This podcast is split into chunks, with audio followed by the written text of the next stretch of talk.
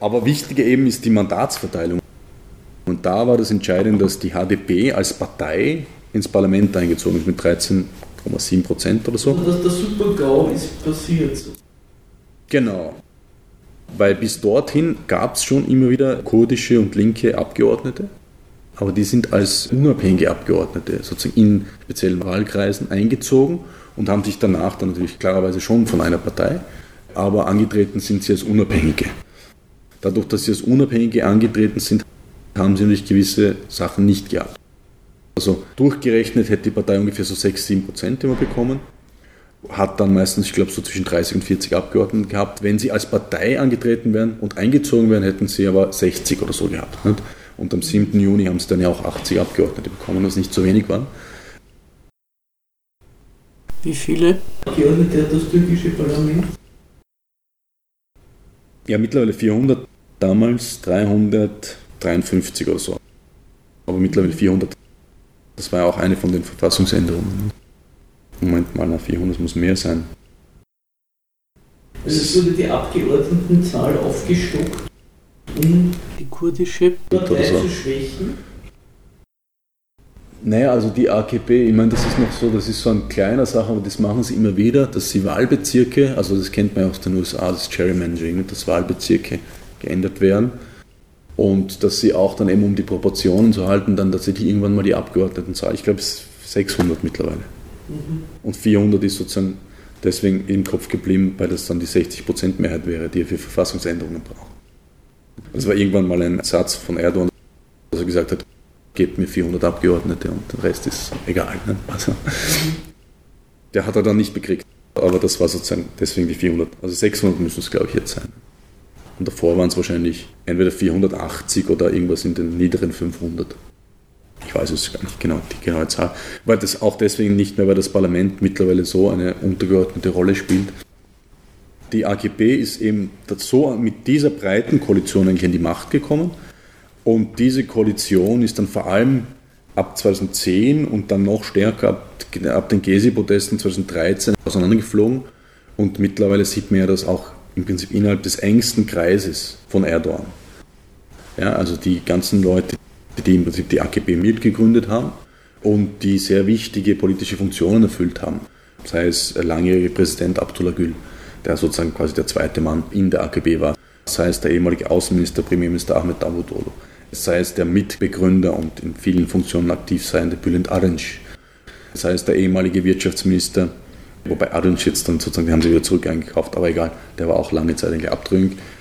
Wirtschaftsminister und in seiner Funktion als Wirtschaftsminister sehr wichtig, weil er die besten Beziehungen zum ausländischen Kapital hatte, Ali Babajan. Die sind alle jetzt eigentlich oppositionell geworden. Mhm. Also wir sehen einfach, dass diese... Innerhalb der AKP oder haben die eine eigene Partei gegründet? Eben mittlerweile eben, äh, also sie sind im Prinzip einfach sozusagen aus der Partei raus, ja, also nicht offiziell, aber sie haben sich halt zurückgezogen. Und dann im letzten Jahr gab es eben mehrere hochkarätige Austritte von diesen Leuten. Jetzt ist eine Partei schon gegründet worden, die von Ahmed Davutoglu. Und die anderen, Habajan und Gül, werden wahrscheinlich bald eine Partei gründen. Und sie haben angekündigt, das im März zu machen. Also sie haben es schon angekündigt, das zu machen. Also Erdogan versucht das natürlich zu verhindern. Die sind auf jeden Fall mittlerweile aktiv in der Opposition. Aber man hat irgendwie das Gefühl, es jetzt nicht, befasse mich ziemlich lang nicht so intensiv mit der Türkei wie du, dass die CHP diesen Spaltungsprozess in der AKP nicht wirklich nützen kann. Nein, und ich meine, das Problem ist halt, dass die CHP selbst permanent an der Spaltung laviert. Nicht? Das ist ja sozusagen das, was Erdogan so gut kann, ist im Prinzip, dass er dann letztendlich immer wieder die Opposition auch spaltet mit seinen Aktionen. Und in der CEP sind einfach verschiedenste Interessen auch vertreten. Dass sie sozusagen immer noch die Gründungspartei ist. Klarerweise gibt es da starke Militäreinflüsse immer noch, also von verschiedensten kemalistischen Fraktionen im Militärsicherheitsapparat. Aber auch natürlich eben ihre Basis ist jetzt eher dann schon alevitisch, Frauenbewegung. Also das sind eigentlich Dynamiken, die mit dem Staat strukturell brechen würden. Also mit dem despotischen Staat brechen würden, aber halt bei Wahlen dann doch der CHP ihre Stimme geben. Nicht? Die CHP muss im Prinzip auch permanent hat sie die Funktion, die linke Opposition einzufangen bis zum gewissen Grad. Mit dem kleineren Übel. Genau, ja, genau. Also wenn wir uns dann noch die MHB anschauen, das ist eine 1969 gegründete Partei, die im Prinzip aus der faschistischen Tradition kommt, aber gegründet worden auch von tatsächlich unter zumindest Empfehlung aus den USA. Und die Eigenheit des MHB, Faschismus, Nationalismus, ist eigentlich die, dass sie immer sehr pro-amerikanisch waren. Aber du sagst aus Empfehlung aus den USA, also da müssen die an der bisherigen Parteienlandschaft eine Kritik gehabt haben. Naja, also der Ursprung der MHB ist sozusagen eigentlich nicht der einer klassischen Partei, sondern die haben sich ja als quasi paramilitärische Schlägertrupps gegen die Linke damals gegründet. In, den 70er Jahren. 69, genau. Also 69 haben wir genau den Aufschwung, der, also 68, 69 der Studierendenbewegung, der dann sehr schnell in der Türkei umschlägt, auch im bewaffneten Kampf. Und der Straßenkampf in den 70er Jahren zwischen Linken und Rechten hat eben stattgefunden zwischen den verschiedensten linken Gruppierungen und paramilitärischen Gruppen, die damals weniger jetzt islamisch orientierte Gruppen waren, sondern es war tatsächlich damals vor allem diese Ülkücü Gençlik, also diese idealistische Jugend. Ülkücü heißt sozusagen Idealist. Und das ist im Prinzip die Gründungsphase der MHP. Und der Alparslan Türkisch, der die Partei gegründet hat, war einfach ein ehemaliger Offizier, der auch in den USA tatsächlich Ausbildung erfahren hat. Also gibt es auch diese persönliche Beziehung. Diesen Charakter hat es im Prinzip bis heute. Also sie sind jetzt zum Beispiel nie sonderlich begeistert auf diese Hurra-Russland-Linie eingeschwenkt. Da mhm. gibt es eine andere Fraktion im Staat, die kemalistisch, aber ultranationalistisch sind, die sozusagen die eurasische Fraktion sind. Nicht? Also so Leute wie also Do Berincek, Ismail Hakkebekkin, die jetzt nicht keine wahnsinnige Basis haben, aber im Staat, in den Sicherheitsapparaten sehr gut vernetzt sind. Also der Ismail Haki Bekin war zum Beispiel der ehemalige Chef des Militärgeheimdienstes und der hat ja damals die Gespräche mit Russland so nach dem Flugzeugabsturz auf die Reihe gebracht. Also die haben eine sehr gute Beziehung und auch der, wie heißt der, der Rechte, äh, Dugin in Russland, der, der ist immer wieder in Istanbul. Ne? Die MHP als sozusagen ja, faschistische Partei ist interessanterweise eher pro-amerikanisch. Und diese andere Fraktion, die mit den Eurasiern, den russischen, verbandelt ist, ist eine GHP-Fraktion. Die haben eine eigene ah, Partei ja. mittlerweile. Also das ist die Vatan Partisi. Also das ist also Doron Pericic zu erklären, das würde ein paar Stunden brauchen. Das ist so mhm. eine der, das der Sonderlinge des türkischen politischen Lebens, den es aber immer gibt, eigentlich aus, der, eigentlich aus einem Maoist ist. Ja, also kam in den 70er Jahren äh, kam aus der Studierendenbewegung, war dann in maoistischen Gruppierung, ist mittlerweile natürlich eher so der. Also er sagt selbst, er ist der Nummer 1, weltweite Feind Nummer 1 der NATO. Das ist zu bezweifeln, aber. Die NATO hat nicht nur Freunde. Genau. Also das ist diese Fraktion. Und die MHP hat in ihrer ganzen Geschichte seit 1969 nur zwei Parteivorsitzende gehabt. Also es ist auch eine Partei, die sozusagen sehr stark auf Führerkult setzt und sowas wie eine demokratische Verhandlung darüber, wer der Parteivorsitzende sein soll, eigentlich nicht kennt. Das war im Alparslan Türkisch, bis er 1997 gestorben ist.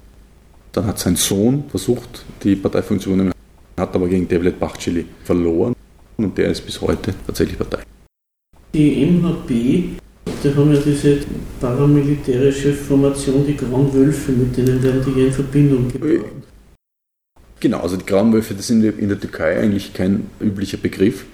Das sind eben die Ülkücü Ocakları, diese idealistischen Herde.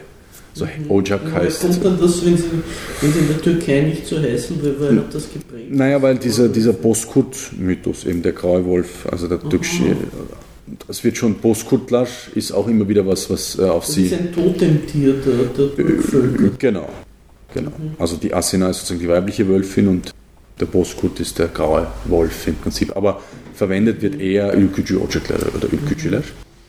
Die haben natürlich ihren Charakter verändert.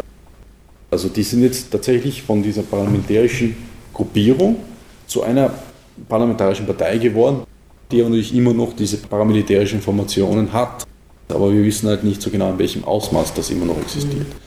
Aber dass es sie gibt, ist nicht von der Hand zu weisen. Und seit 2014, 2015 sind die eben in einem Bündnis mit der AKP. Ja, also 2013 nach den Gezi-Protesten hat sich ja Gülen endgültig mit der AKP überworfen. Was das bedeutet hat, war das, also dass Erdogan sozusagen ja immer die Basis mobilisiert hat. Das ist ja seine große Stärke, dass er sehr viele Wählerstimmen kriegt. Die Gülen-Bewegung hat eigentlich dann die Kader im Staat zur Verfügung gestellt. Also die AKP selbst, diese Gruppierung um Erdogan, hat jetzt nicht so viele hochrangige Kader. Also sehr viele Opportunisten auf den unteren und mittleren Rängen, die natürlich sagen, wir sind AKP-Leute, weil das sozusagen Mittel ist, um im Staat aufzusteigen. Aber eigentlich sind da nicht so viele qualifizierte Leute dabei. Warum hat der Gülen und seine Leute nach den Gezi-Protesten sich von der AKP abgewandt? Das mit den Gezi-Protesten hat damit zu tun gehabt, dass sie, glaube ich, geglaubt haben, dass die Kräfteverhältnisse jetzt in ihrem Sinne vorteilhaft sind. Also dass sie sozusagen geglaubt haben, dass Erdogan schwach ist, schwächelt, was auch nicht ganz falsch war. Und dass sie jetzt sozusagen zum Schlag ausholen können, der diese Regierung ganz stürzt. Das Problem ist eben das, dass die Gülen-Bewegung ja auch sozusagen bei der demokratischen Bewegung in der Türkei oder auch bei eben den ganzen Gruppen, die bei Gezi waren, natürlich verhasst ist wie die Pest.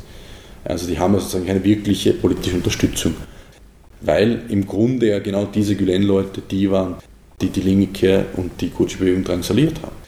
Also die großen Prozesse gegen die Linke, aber eben auch gegen die kemalistischen Militärs, sind alle von der Gülen-Bewegung gemacht worden. Also nicht von Gülen und AKP gemeinsam, aber die Kader eben, die Staatsanwälte, Richter und so weiter, die das gemacht haben, waren Gülen-Leute. Ne? Also so Leute wie Sekere Öz oder Özcan Shishman, das sind ja bekannte Leute, die immer wieder sozusagen versucht haben, aus ihrer Position heraus dann zuerst eben die Arbeit der AKP zu machen, Erdhorns zu machen und dann aber natürlich die AKP angegriffen. Also Özcan Schichmann nur als Beispiel war sozusagen der Staatsanwalt der Gülen-Bewegung schlechthin im Süden und das war derjenige, der zum Beispiel dann diese Geheimdienst-LKWs mit Waffenlieferungen zu dschihadistischen Gruppen nach Syrien gestoppt hat, was dann ja von Can Dündar in der Dschungel veröffentlicht wurde. Aber den Befehl zum Stoppen hat Özcan Schichmann gegeben und ein, Richter. Äh, ein, ein Staatsanwalt. Ein Staatsanwalt. Und der sitzt mittlerweile im Gefängnis. Sekeri Öz war sozusagen der Staatsanwalt schlechthin in Istanbul. Der ist im Exil. Also vermutlich in Deutschland, aber so richtig wissen tut man es nicht. Aber das sind eben die, die dann versucht haben, ein, ein juristisch. Ein bekannter Gülenist war ja auch dieser Fußballspieler, der Hakan Şükür. abgehaut, ja. ist.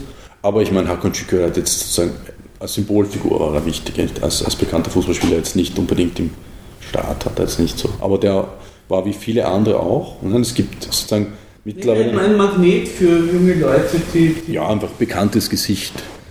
Es gibt auch ein paar andere auch noch Sportler.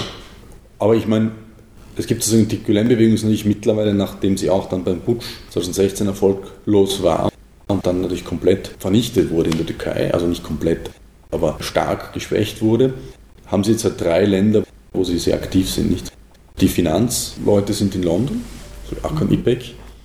Ich glaube, die ideologisch-politische Führung ist in den USA und so als Massenbasis haben sie ja Deutschland.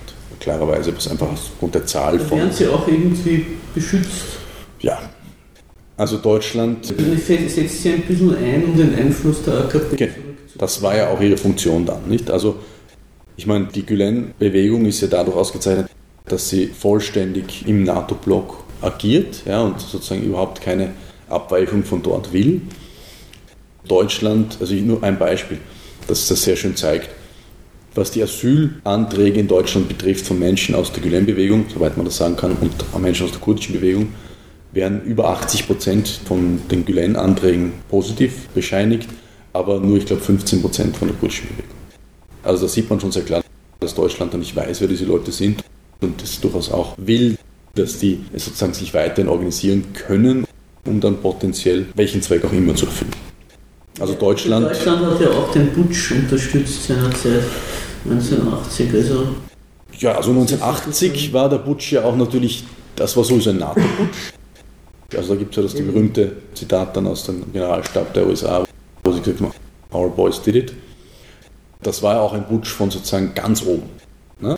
Also Kenan Evelyn war ja der Generalstabschef und war gleichzeitig auch der Führer des Putsches. 2016 war das ja nicht so. Da war das ein Putsch, der sozusagen das Militär auch zerrissen hat. Darüber nicht. Wo es sehr klar ist, dass verschiedenste Fraktionen aneinander gekracht sind, dass wahrscheinlich zumindest ein, zwei Tage lang auch Gespräche gelaufen sind zwischen den Fraktionen. Nicht? Also ein sehr klares Indiz dafür ist, dass der Geheimdienstchef Hakan Fidan, der eine immer sehr unklare Rolle spielt, und der damalige Generalstabschef mittlerer Verteidigungsminister Hulusi Akar am Tag vor dem Putsch eine achtstündige Sitzung gemacht haben. Also werden die auch nicht alle zwei Wochen machen. Also wenn sie nicht nur Tee getrunken haben. Genau, also das war schon, war schon klar. Oder dass eben sehr viele Putschisten dann auch gesagt haben, dass sie widersprüchliche Anweisungen bekommen haben. Also einer der wenigen, der sozusagen von sich aus sagt, Putschist zu sein. Ne? Ein gelungener Putsch unterstellt eine geeinigte Opposition, kann man sagen. Wo die nicht da ist, genau. sollte man lieber mit solchen Sachen ja. vorsichtig sein. Wie gesagt, es war auch natürlich sehr absurd. Ich habe die Szene in Ankara miterlebt, dass wir sozusagen gleichzeitig im Staatsfernsehen auf DDT die Erklärung der Putschisten verlesen bekommen haben und in irgendeinem Privatkanal, ich weiß nicht mehr auf welchem, gleichzeitig der Premierminister Yildirim damals erklärt hat, dass es einen Putsch gibt und dass dieser Putsch nicht zurückgeschlagen werden wird. Also wenn man sozusagen immer noch mit der alten Logik von bis 1980 vorgeht, dass es ja sowieso nur einen Staatssender gibt, den man kontrollieren muss und dann hat man sozusagen die Inform das Informationsmonopol oder die Hoheit darüber, welche Information durchkommt, funktioniert halt nicht, wenn es Internet und unzählige Privatsender gibt. Jetzt haben wir den Putsch und die Parteienlandschaft, glaube ich, irgendwie halbwegs abgehandelt, weil sonst kommen wir nie mehr bis zum Ende. Wir sind immer noch beim rechten Block, wenn wir Also ich würde es vielleicht noch kurz, vielleicht wegen fünf bis zehn Minuten vollenden, damit wir die gesamte Parteienlandschaft haben, mhm. wie sie sich jetzt darstellt. Also wenn man sozusagen AKP und MHP hernimmt, das ist sozusagen auf der Parteienebene das Bündnis, das im Moment regiert. Ab dem Bruch mit der Gülen-Bewegung hat die AKP eben dieses Bündnis forciert.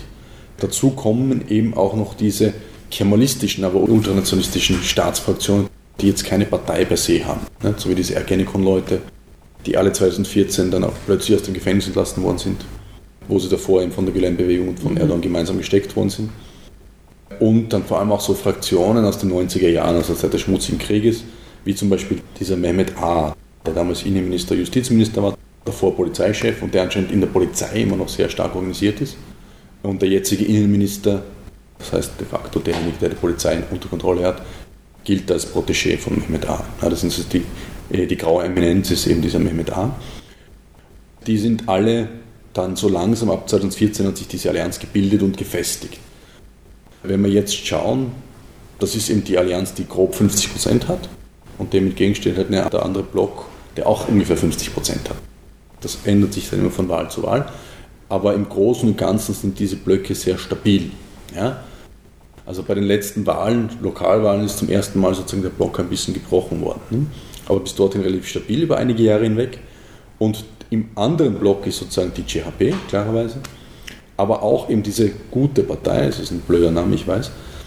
I-Party heißt die. Das hat auch damit zu tun, wenn man I, also gut auf Türkisch schreibt, hat das, ist das so ein alttürkisches Symbol, dieses kein Boyu, von diesem alttürkischen Stamm.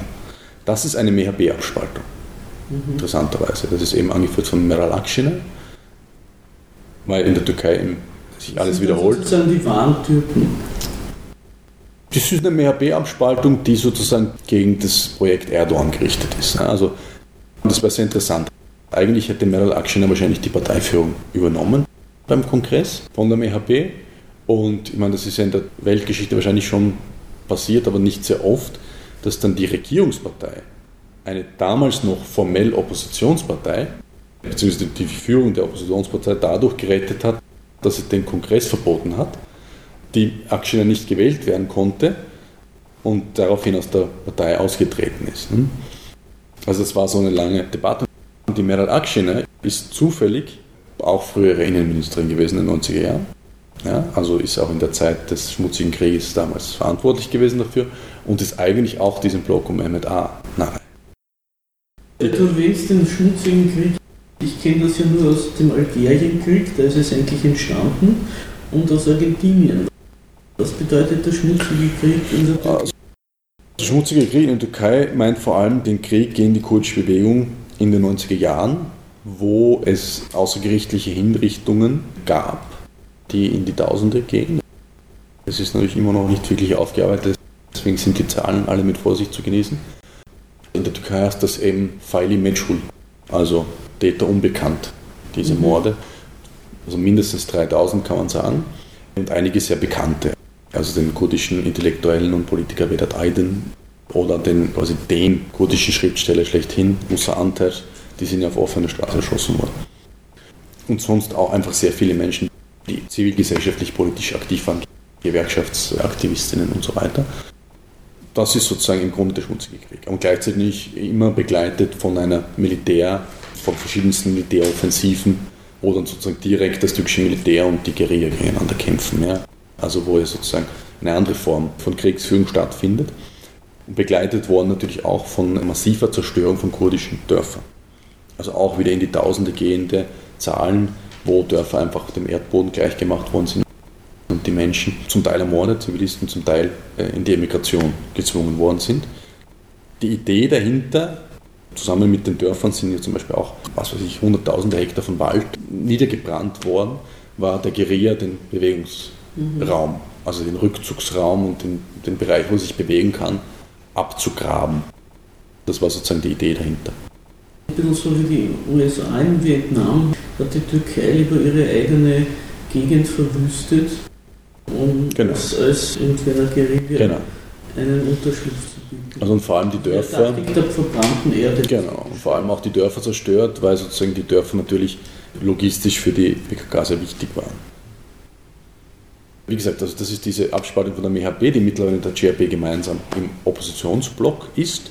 Und dann gibt es natürlich dort noch die HDP, äh, die sozusagen nicht direkt in der Allianz mit, den, mit CRP und E-Partys, was auch sehr schwer wäre, weil es im Prinzip genauso erznationalistische Parteien sind, antikurdische Parteien sind, aber die aus taktischen Gründen, zum Beispiel bei den Lokalwahlen im Westen, keine Kandidaten aufgestellt haben, damit die Oppositionskandidaten gegen die Kandidaten des Regimes gewinnen können zum Beispiel im Ekrem Imamoglu in Istanbul oder Mansur Yavaş in Der Chef von der HDP ist ja im Gefängnis. Ne? Halt mittlerweile, logischerweise. Also die HDP ist jetzt verboten worden oder nicht? Nein, also die HDP ist nicht verboten, aber sie hat natürlich teilweise de facto Politikverbot. Also sie kann quasi kaum noch was machen. Unzählige viele. Noch in diesen 600 äh, Mann. Ja, ja, aber immer wieder werden auch gegen ihre Abgeordneten dann einfach, die werden dann teilweise einfach wirklich verhaftet. Was viel wichtiger ist eigentlich noch, würde ich sagen, zuerst das Parlament, weil das auch für die kurdische Bewegung eine sehr wichtige Basis ist, ist ja sozusagen auf der lokalpolitischen Ebene. Haben die ja durchaus viele Kommunen regiert, über Jahre hinweg, klarerweise. Weil das einerseits nicht viel einfacher war, als die 10%-Hürde zu überwinden, sondern, glaube ich, in kurdisch dominierten Gebieten teilweise mit Mehrheiten von 60, 70, 80, 90 Prozent bei Lokalwahlen gewonnen. Da gab es jetzt 2015, 2016 die erste Welle, wo diese Bürgermeisterinnen, die haben auch dieses Co-Bürgermeistersystem, wo sozusagen eine Frau und ein Mann immer, nicht offiziell, aber inoffiziell, als das Bürgermeisteramt Stadtverwaltung führen, wo die abgesetzt worden sind und durch Zwangsverwalter aus Ankara ersetzt wurden. Und dann sind sie bei den Lokalwahlen 2019 eben wiedergewählt worden, sehr viele, nicht alle. Also nicht eine ganz gezielte auch Zerstörungspolitik des Staates war in diesen Kommunen. Und sie sind jetzt fast alle wieder abgesetzt. Also das ist natürlich auch eine Politik, die auf die völlige Entfremdung eines großen Teils der Bevölkerung ausgeht. Man muss sich das vorstellen. Die werden gewählt, werden abgesetzt, werden wieder gewählt, werden wieder abgesetzt. Also nicht immer die gleichen Personen, aber die gleiche Partei. Das demokratische Wahlsystem fühlt sich da ad absurdum, zumindest auf der Lokalebene. Genau. Und das ist aber was, worauf halt nicht gesprochen wird. Sehr wenig gesprochen wird im Westen. Dass in den kurdischen Gebieten ja de facto wirklich ein Kolonialrecht herrscht. Und einige von denen, zum Beispiel der wie ich finde, durchaus einfach auch als Mensch und auch als Politiker sehr ansprechende Persönlichkeit. Der Bürgermeister von Diyarbakir, von der größten Stadt in den kurdischen Gebieten, der ist im Gefängnis. Also nicht nur abgesetzt, sondern auch im Gefängnis. Das ist, wie gesagt, also das ist wegen de facto Politikverbot, ohne verboten zu sein. Ja, also teilweise ist Politikverbot, ohne verboten zu sein. Das hat auch damit zu tun, das Parteiverbotsverfahren in der Türkei allgemein mit dem Militärputsch assoziiert werden und ja auch gegen die AKP und gegen die militärisch Vorläuferparteien immer wieder solche Verfahren angestrengt worden sind. Das ist ja auch der Grund, warum die Miligurisch-Parteien immer wieder ihren Namen geändert haben, weil sie verboten wurden und unter mhm. neuen Namen gegründet wurden. Das heißt, das wird im Allgemeinen assoziiert mit der Militär-Putsch-Kultur, Ideologie. Und das kommt nicht so gut an.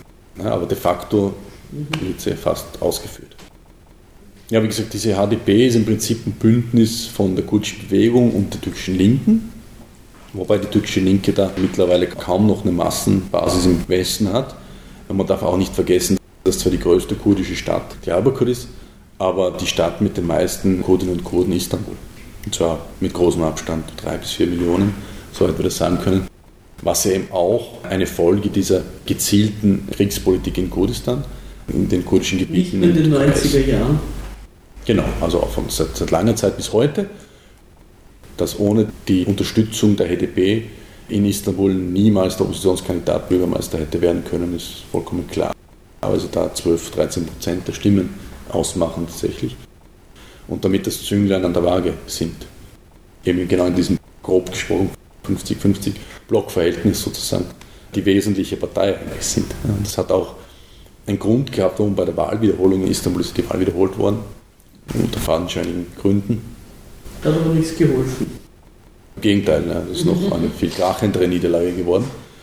Dass dort ja auch das Regime versucht hat, eigentlich die kurdische Bewegung oder die kurdische Bevölkerung zu adressieren. Ne. Da haben sie ja sogar Öcalan wieder sprechen lassen und so weiter. Weil die Idee da war, dass die kurdische Bevölkerung eben, da sie ja nicht 100% in den Oppositionsblock integriert ist, potenziell gewonnen werden kann und damit sozusagen die Wahl gekippt werden kann. Das hat natürlich überhaupt nicht funktioniert. Aber das war eben, der Versuch war da und das zeigt eben auch, dass die kurdischen Stimmen, also die Stimmen, die die HDP kriegt, sind sozusagen nur ein Teil der kurdischen Stimmen, aus verschiedensten Gründen, aber dass diese Stimmen, die die HDP kriegt, eben ganz wesentlich sind, was diese Blockverhältnisse in der Türkei im Moment betrifft. Um die Opposition zu spalten, nämlich genau über die kurdische Frage, sei es eben Kriegspolitik im Inneren oder sei es Kriegspolitik in Syrien, ist natürlich eine ganz wesentliche Herrschaftsstrategie von Erdogan. Die aber inzwischen irgendwie auf Sand gelaufen ist, offenbar. Ja, aber er hat es ja immer wieder versucht. Nicht? Also er hat ja sozusagen auch nicht ohne Grund diesen Krieg in Nordsyrien letzten Oktober so vom Zaun gebrochen, dass sozusagen eben die JP wieder in ihre inneren Widersprüche reingefallen ist. Nämlich, dass die nationalistischen und militärnahen Kreise das natürlich unterstützt haben und die Partei als Ganze, die Führung das auch unterstützt hat, auch wenn natürlich im Inneren und vor allem an der Basis die Begeisterung weniger groß war. Aber das ist eben genau das, was er da sozusagen ausspielt. Und die MHP-Abspaltung, diese gute Partei, ist natürlich in der antikurdischen Politik mit dabei. Das ist eben sozusagen der Grund auch, warum es Erdogan immer noch geschafft hat, das zu manövrieren man darf halt eines auch nicht vergessen, abschließend vielleicht, dass seit dem Putsch 1980, also wo sozusagen diese, einen, ein einschneidender Bruch äh, da war, der sozusagen eine neue politische, gesellschaftliche Landschaft geschaffen hat, bei allen Wahlen ein rechter Block, dann nehme ich jetzt die JP raus aus dem Block, also die JP würde ich jetzt nicht als sonderlich links beschreiben, aber wir nehmen jetzt einfach mal aus diesem rechtskonservativen Block raus, ein rechter Block immer mindestens 60 Prozent der Stimmen bekommen.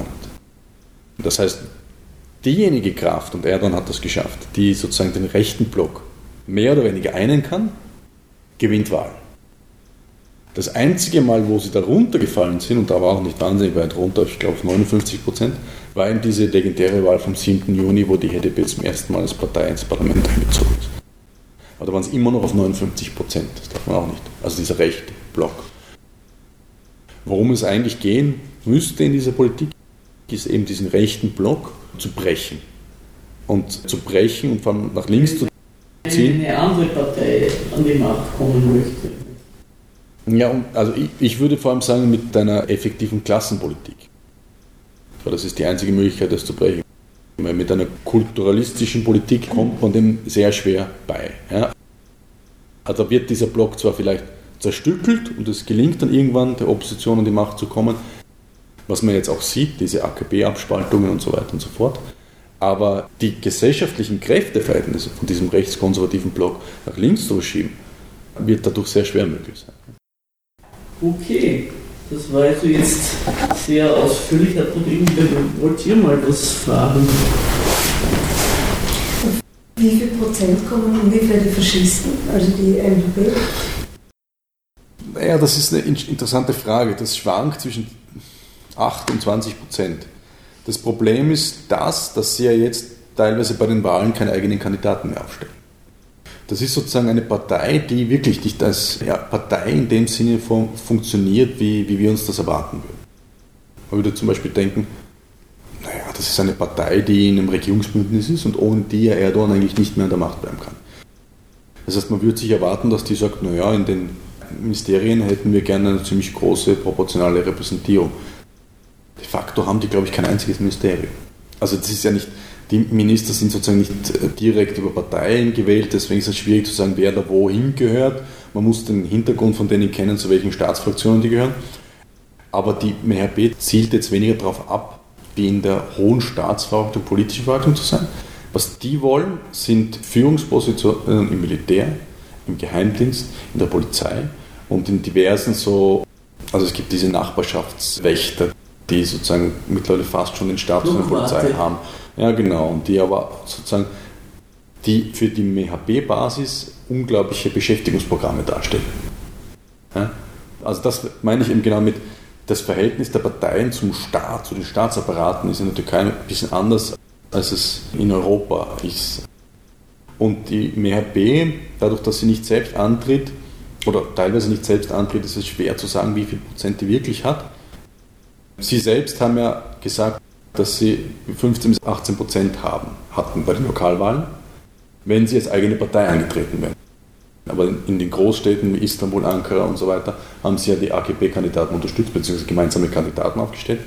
Und das sind halt die wesentlichen Städte, wo Prozente rauskommen. Das heißt, dass sie dann irgendwie nur 7% kriegen, ist relativ klar, weil sie ja sozusagen viel, vor allem in den Großstädten, keine eigenen Kandidaten mehr haben. Das ist schwer zu sagen deswegen. Aber im Großen und Ganzen sind, bewegen die sich so zwischen 10 und 20 Prozent. Und sie hatten also mal bis knapp 20 Prozent, gar nicht einmal so viel, ich glaube 16 oder 18 Prozent. Und dann kam diese Abspaltung, also diese Spaltung der Partei. Und dann haben wir gesagt, die werden jetzt beide unter 10 Prozent fallen. De facto ist das Gegenteil passiert und beide sind über 10 Prozent gewesen. Also das ist nicht so unwesentlich. Also es ist auch irgendwo eine Karrierepartei. Aber eben in spezifischen, sehr spezifischen Berufssektoren. Ja, genau. Also klar sind sie auch in anderen, äh, es gibt auch Lehrer, Lehrerinnen oder, oder Gesundheitspersonal, die bei der Partei sind, aber vor allem in den Sicherheitsapparaten sind sie sehr stark vertreten. Und das ist natürlich auch die Gefahr. Weil die Frage in der Türkei immer ist, wer hat, das Polizei, hat die Polizei, wer hat das Militär, wer hat den Geheimdienst unter Kontrolle? Und das sind ja nicht ganz unwesentliche Fragen. Ne? Die armenische Frage wollten wir jetzt auch noch abhandeln. Und der Max meint, das ist zwar ein Dauerbrenner, aber nicht eine sehr heiße Debatte im Vergleich zu der kurdischen Frage. Die ist mit der Ermordung von Khan Dink, dem armenischen Journalisten, wieder ein bisschen belebt worden, diese Debatte. Also es ist einfach so, dass diese Probleme bestehen, aber dass sie in der öffentlichen Debatte weniger relevant sind, weil sozusagen die innenpolitische und außenpolitische und insgesamt einfach die politischen Diskussionen in der Türkei sehr voll sind. Also es gibt viele Themen, die da zu diskutieren sind. Und die Genoziddebatte ist halt sicher nicht eine, die auf der Tagesordnung steht. Aber eben mit der Ermordung von Hrant Dink 2007 gab es eine unglaublich große Protestbewegung, die schon im Prinzip so eine Vorbotin von Gezi war. Das ist nämlich einfach eine linke demokratische Bewegung verschiedenster, also sehr heterogen, unterschiedlicher Ausrichtung, unterschiedlicher Herkunft in der Türkei eben auch solche Fragen aufarbeiten will. Und vor allem da mit der Staatstradition brechen will. Und deswegen war es auch so, dass beim Begräbnis von Hrant Dink in Istanbul 100.000 Leute waren. Das ist gigantisch, man es erwarten würde. Wie viele waren beim Eberkan? Das weiß ich nicht. Keine Ahnung. Das war auch ein großer Auflauf. Das ist, aber ich meine, da würde man sozusagen Millionen durchaus erwarten. Nicht? Aber das sozusagen bei einer oppositionellen Begräbnis, und Begräbnisse sind in der Türkei immer politisch, also wenn sie politischen Hintergrund haben, sind auch natürlich sehr wichtige Plattformen für Demonstrationen. Und da sind eben Hunderttausende, Hunderttausende von Leuten auf der Straße gewesen in Istanbul mit dem Hauptslogan, wir sind alle Rand, wir sind alle Armenier. Das war in der türkischen Geschichte eigentlich ein Bruch, würde ich sagen. Ne? Hrant selbst kommt auch aus der türkischen Linken eigentlich, der Linken in der Türkei. Dann eher so, so linksliberal gewesen, aber war durchaus anerkannter. Als Armenier kann man nicht bei der Rechten landen. Naja, das würde ich nicht sagen. Also Rechten, es gibt zumindest in der AKP-Führungsrede einige intellektuelle Armenier. Also der, einer der Hauptberater oder der Chefberater von Ahmed Davutoglu damals zum Beispiel, und ich glaube heute immer noch, ist Ethem Machupian. Also vom Namen her schon sehr leicht erkennbar als Armenier. Gibt es schon. Aber natürlich nicht wahnsinnig viele.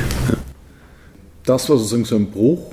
Und es gab ja einmal so ein Anklingen davon, dass Erdogan durchaus auch in der armenischen Frage eine Öffnung machen könnte. In seiner Phase, wo er da sozusagen die EU auf die Seite holen wollte. Aber das ist ja letztendlich dann nicht passiert. Ne? Und die Staatsräson und vor allem auch die Raison von dem Bündnis, in dem er sich im Moment befindet, das sind ja sozusagen die aktivsten Genozidleugner eigentlich nicht. Also gerade auch diese eurasische Staatsfraktion, das sind ja die, die sozusagen am vehementesten den Genozid bestreiten. Das sind auch die, die in der Schweiz dann der Prozess eröffnet, gegen die äh, Prozess eröffnet wurden, die Prozess eröffnet haben und so weiter und so fort. Also Dobedincik und diese Leute. Ich muss vielleicht einmal sagen, woran eigentlich die ganze Sache sich meiner Ansicht nach spießt. Weil die wenigsten würden bestreiten, dass Armenier massenhaft umgebracht worden sind. 1915 der Genozidbegriff an sich ist problematisch. Also der Raphael Lemkin, der den entworfen hat, hat den, das war eine Auftragsarbeit der polnischen Exilregierung und der hat es während des Zweiten Weltkrieges geschaffen. Mhm. Das ist ein designter Tatbestand. Und der hatte das Problem, dass ja der Krieg noch im vollen Gange war. Also der Krieg ist ja zweifelsohne auch ein Massenmord. Der musste da draußen vorgelassen werden. Den lässt sich niemand als Verbrechen definieren. Also er musste einen Verbrechensbegriff finden, der den Krieg nicht berührt. Genau. Und damit, da hat er dann das genommen, dass er ein griechisches und ein lateinisches Wort zusammengeklebt hat. Das ist ja auch eine Besonderheit. Genos bezeichnet eine Art völkische Gemeinschaft oder Verwandtschaft. Ist aber oft bei den klassischen Genoziden anerkannten wie gegen die Juden oder gegen die Muslime, die bosnischen, äh, angewandt worden, eigentlich nicht ganz dem ursprünglichen Begriff entsprechend. Weil die Juden, also das erste anerkannte Genozid war der Holocaust, die Shoah, und diese in Auschwitz und anderswo ermordeten Juden waren ja in ihrem Selbstverständnis Österreicher, Ungarn oder Deutsche oder sonst was, sind von den Nazis zu einem Volk ohne Staat definiert worden. Und wenn man das jetzt als Genozid anerkennt, wird der Begriff der Täter über den der Opfer gestellt.